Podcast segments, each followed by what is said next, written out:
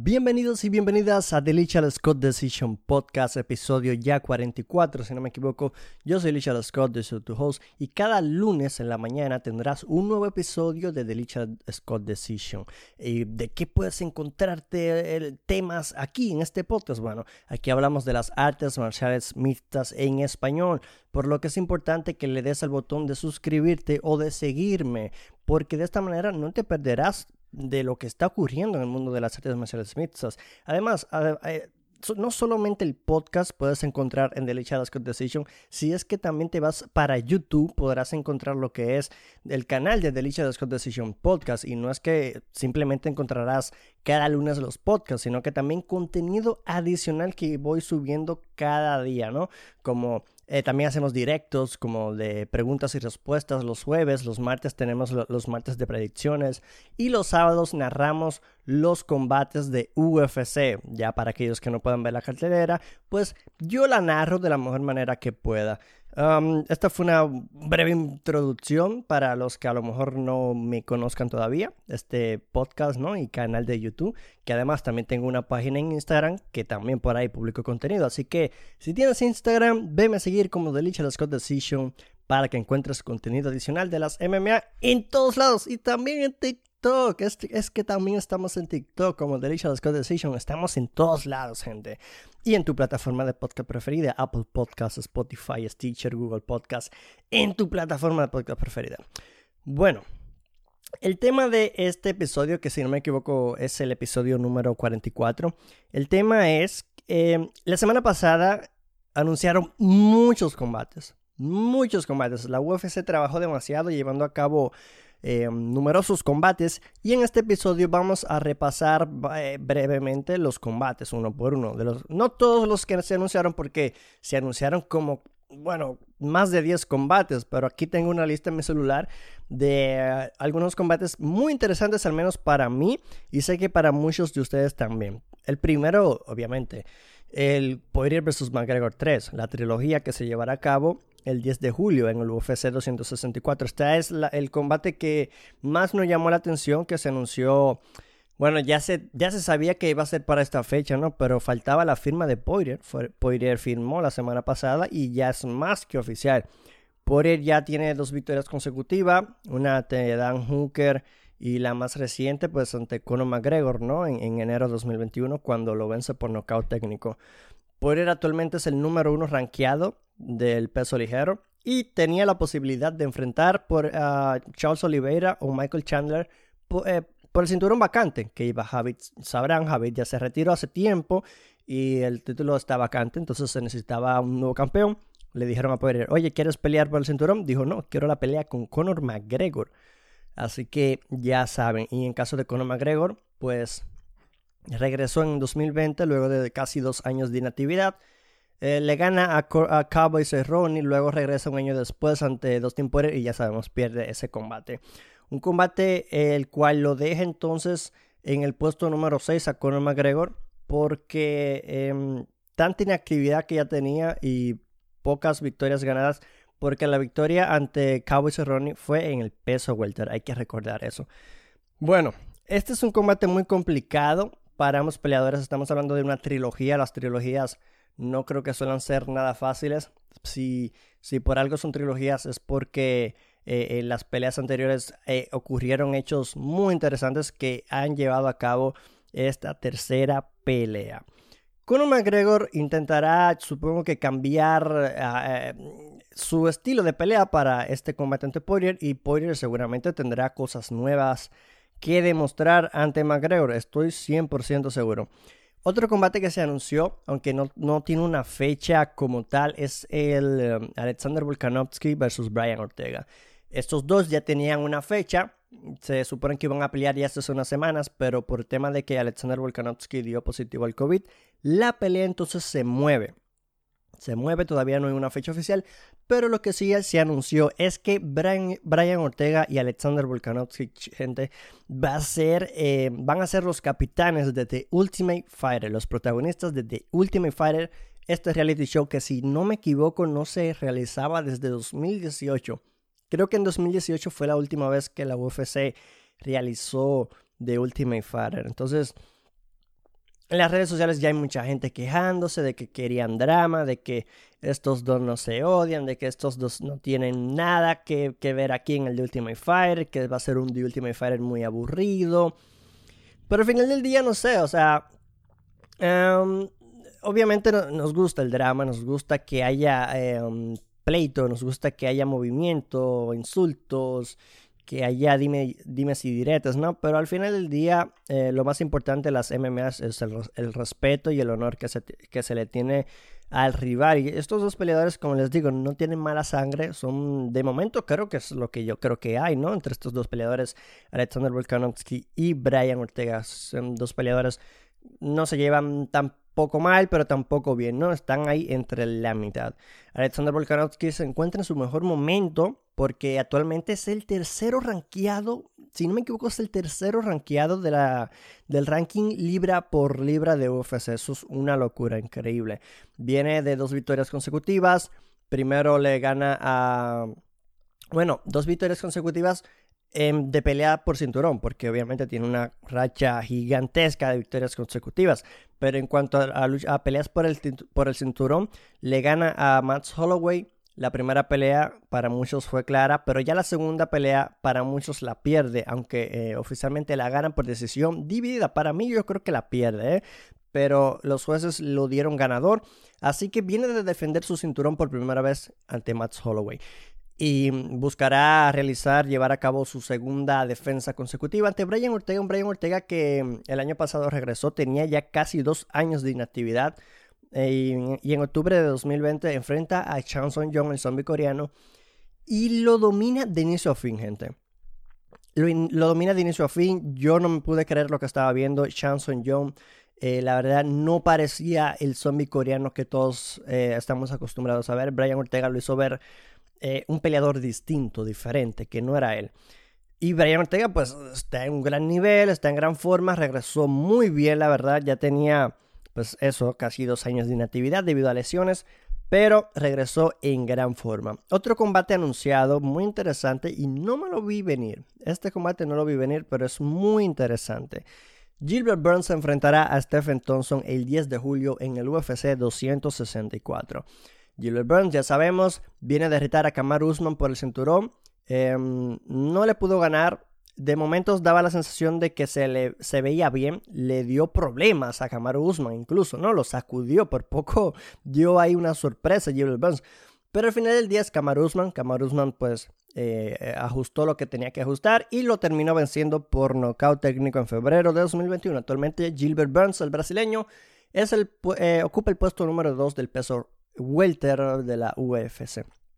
Y se enfrentará entonces al número 5 peso welter en el ranking que es Stephen Thompson, quien ya suma dos victorias consecutivas y lo más interesante es que estas dos victorias consecutivas fueron ante Vicente Luque y ante Neal. Estamos hablando de dos de los caballos negros de, de, la división peso welter de UFC. Y que Stephen Thompson a sus treinta y tantos años de edad, creo que tiene 35, 36, casi 37, que se mantenga este gran nivel dice mucho.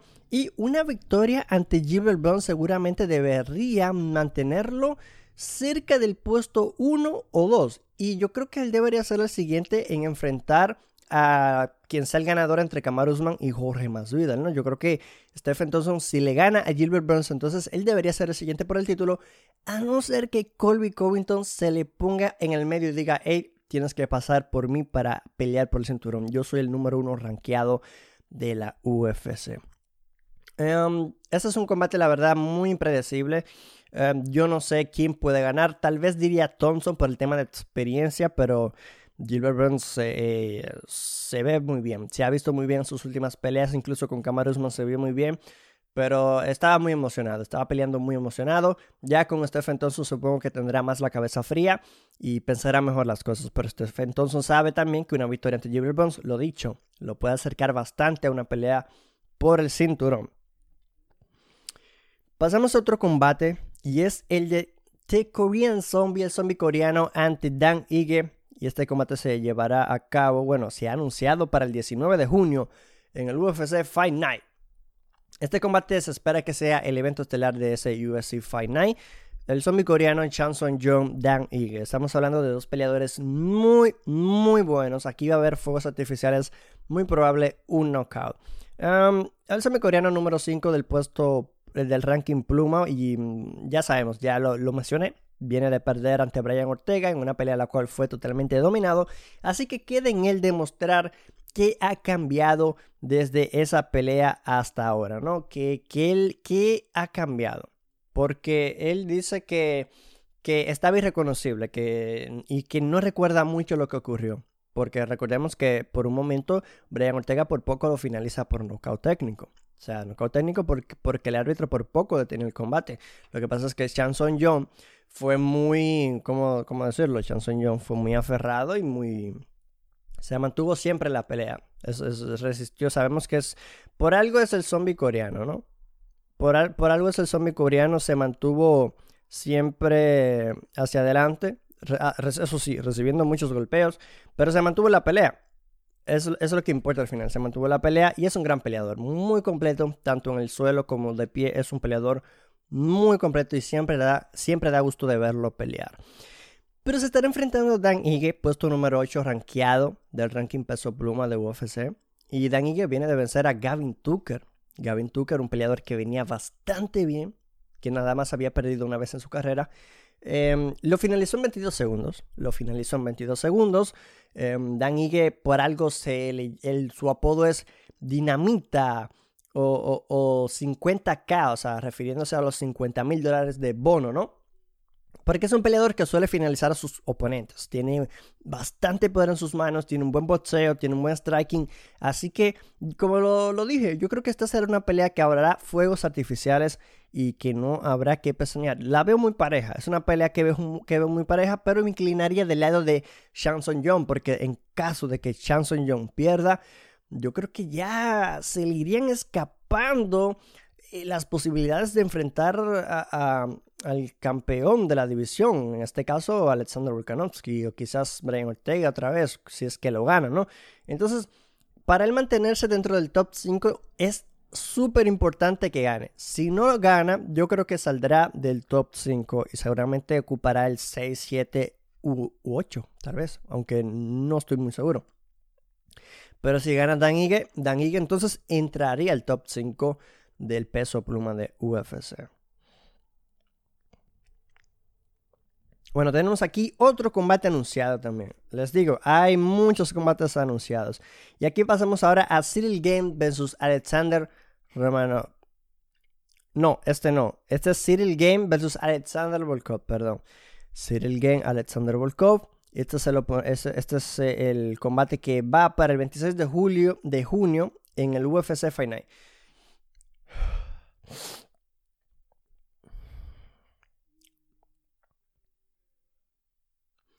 Otro combate, otro combate anunciado ha sido el de Cyril Gane y Alexander Volkov, que fue anunciado para el 26 de junio, en un UFC Final del, del 26 de junio.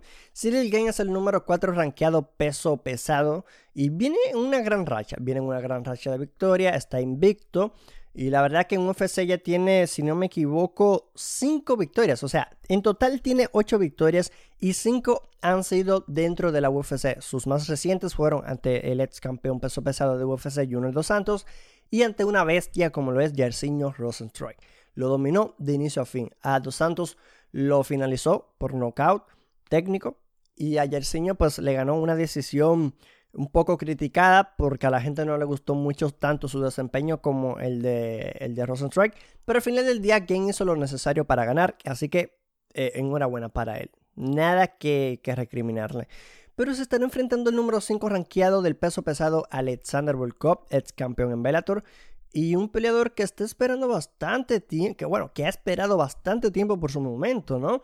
Y que le pongan ahora un Cyril Game, yo creo que es una dura prueba para él. Un peleador ya eh, es, para ser un peso pesado de su tamaño, se mueve bien, tiene un buen movimiento de pies, es un peleador que por lo general suele durar, puede durarte 25 minutos, te puede durar 15 minutos sin problema, tiene buen cardio, pega muy bien, tiene buenas patadas, en el suelo también se, desarrolla muy bien. Pero es que Cyril Game lo mismo, Cyril Game es muy bueno en, el grappling, pero que de pie también es, es, mejor de pie que en el suelo, pero de suelo tiene también buenas victorias, ¿no? Por su misión. Entonces es un peleador muy completo. Ambos son peleadores muy completos, muy balanceados. Y esta pelea yo creo que no va a defraudar, gente. Esta pelea no va a defraudar Cyril Game, Alexander Volkov. Una pelea que quiero ver ya. Quiero ver ya porque tengo muchas preguntas en la cabeza y quiero ver respuestas lo más pronto posible. Pero no nos desesperemos porque todavía hay muchas peleas. Hay muchas peleas. Por ejemplo, también otra es Demian Maya versus Belal Muhammad para el 12 de junio en el UFC 263. Regresa Demian Maya que ocupa el puesto número 8 del, eh, peso welter. Sí, peso welter. Iba a decir peso medio, pero no es peso welter. Eh, Demian Maya número 8 peso welter de UFC. Tiene ya unos 43 años. Este peleador brasileño viene de perder, como ya lo habíamos mencionado, con Gilbert Burns. El año pasado, ya hace un año de hecho, fue en marzo de 2020 cuando pierde ante Gilbert Burns por nocaut técnico. Se toma al parecer todo un año para recapacitar, para recuperarse de si tuvo lesiones o, o bueno, no lo tengo eh, claro, pero se toma un año fuera del octágono. Ahora regresa ante Belal Muhammad, quien está rankeado número 13 y quien viene de pelear en marzo ante Leon Edwards. Toma la pelea en corto aviso ante Leon Edwards, ya que Hansal Chimaev no podía pelear. Así que Belal Muhammad dice: Hey, yo estoy presente, yo quiero pelear ante, Belal, eh, ante Leon Edwards. Pero la pelea no terminó como nos gustaría. el primer asalto empezó muy bien, todo bien para Leon Edwards. Pero ya en el segundo asalto. Eh, unos piquetes a los ojos le impidieron a Belal Muhammad continuar el combate. No podía, estaba, bueno, casi no veía del ojo, si es que no veía, ¿no? Em, estos piquetes a los ojos fueron recibidos por parte del Leon Edwards, obviamente, ¿no? Leon Edwards fue advertido ya en, un par de ocasiones, hey, cuidado con los piquetes a los ojos. Incluso en el primer asalto em, le propinó algunos piquetes a los ojos y no fue hasta ya en el segundo o tercer asalto, creo que fue segundo, que ya pues le da, le hace otro piquetes a los ojos a, a Belal y Belal hasta grita del dolor porque es que eh, los ojos es algo de lo más sagrado que tenemos, ¿no? Y que no, no, nos metan un dedo en el ojo, ah, eso debe ser dolorosísimo, ¿no? Pero bueno, Demian Maya, leyenda del Jiu-Jitsu, leyenda de las MMA. ¿Qué podemos decir de este señor? Lo ha hecho todo, probablemente sea su última pelea. Creo que es su última pelea. Em, eh, si no me equivoco, eh, él lo ha estado diciendo, no estoy 100% seguro, pero estaría en un 80% seguro de que esta será la última pelea de Demian Maya. Ya tiene 43 años. No tiene nada que demostrar ya. A esta edad, eh, el ritmo le cuesta. Mantenerse en un estado físico óptimo para competir con el resto de los jóvenes prospectos que van subiendo y con las demás leyendas de la UFC no es nada fácil. No es nada fácil y a los 43 años ya yo creo que la tienes un poco complicada en una división como lo es el peso welter, que también la velocidad es muy importante. Bueno, yo igual digo que yo le iría a, a Demian Maya. Yo le iría en este combate a Demian Maya, no tengo dudas. Aunque Belal Muhammad nos puede sorprender. Lo que pasa es que Belal Muhammad no tiene ese poder de noqueo que tiene Gilbert Burns. Así que no veo a Belal Muhammad noqueando a Maya. Si lo hacen me sorprendería bastante, lo tengo que decir. Y bueno, también tenemos otro combate muy interesante porque estamos hablando de Juan Espino, el español Juan Espino que se estará enfrentando a Alexander Romanov, un peleador que me gusta mucho y este combate ha sido anunciado para el 17 de abril, ya mismo. Ya mismo, en unas semanas tendremos en acción al español Juan Espino ante Alexander Romanov. Juan Espino buscará su tercera victoria consecutiva con UFC.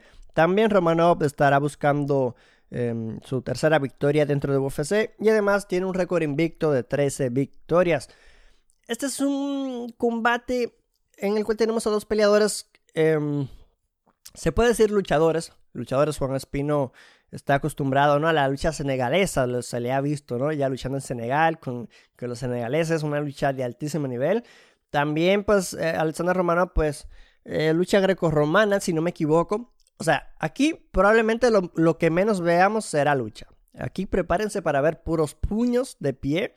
porque mm, yo creo que se van a respetar mucho, a no ser que Juan Espino diga, oye, yo en esto es que yo soy bueno, no me importa que tú también seas bueno, al final uno de los dos tendrá que ser mejor, ¿no? Déjame llevar, intentarte llevar al piso y resolver, o Romano dirá lo mismo, hey, mi lucha es superior a la tuya y lo voy a demostrar, ¿no? Pero por la historia ya estamos acostumbrados a que cuando este tipo de combates se llevan a cabo, eh, de grappler contra grappler de altísimo nivel, pues lo que vemos es combate de pie porque pues dirán, ok, él es muy bueno con el grappling, pero yo tengo buena defensa de derribo, así que no creo que él gaste sus energías intentando derribarme porque sabrá que me puedo levantar muy rápido o tengo mi haces bajo la manga con el grappling también, así que por lo que los grapplers cuando se enfrentan a grapplers también de similar nivel o, de mejor nivel, pues lo piensan, lo piensan, lo piensan más. Y bueno, Juan Espino Alexander Romanov, me encanta este peleador, también lo he dicho ya. No sé cuál va a ganar, espero que gane el guapo, porque obviamente el MMA en español es lo que más nos interesa. Nos interesan todas las MMA, pero aquí apoyamos a los hispanohablantes, ¿no? Porque obviamente si les va bien a ellos, nos irá mejor también a nosotros. El 17 de abril, Juan Espino, Alexander Romanov, ya lo saben, gente. Esto fue The Lichel Scott Decision, episodio número 3, 44. Número 44. Iba a decir 34, pero no. Esto fue el episodio número 44 de The Lichel Scott Decision. Espero que te haya informado. Si fue así y lo ves en YouTube, dale un like Dale un like que se vea, comenta, comparte este video en tus redes sociales y bueno, suscríbete, que es lo más importante. Te suscribes a este canal, activas la campana de notificaciones y de esta manera YouTube te avisa cada vez que yo suba un nuevo contenido, porque ya recuerda que no solo son los podcasts los lunes en la mañana, sino es que cualquier tipo de contenido podrás encontrar en el canal de YouTube de, de Delicious Decision Podcast.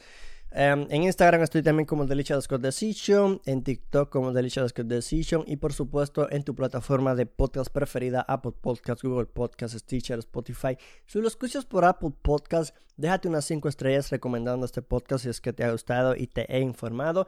Yo soy Richard Scott, nos vemos en el próximo episodio. Gracias por el apoyo. Bye.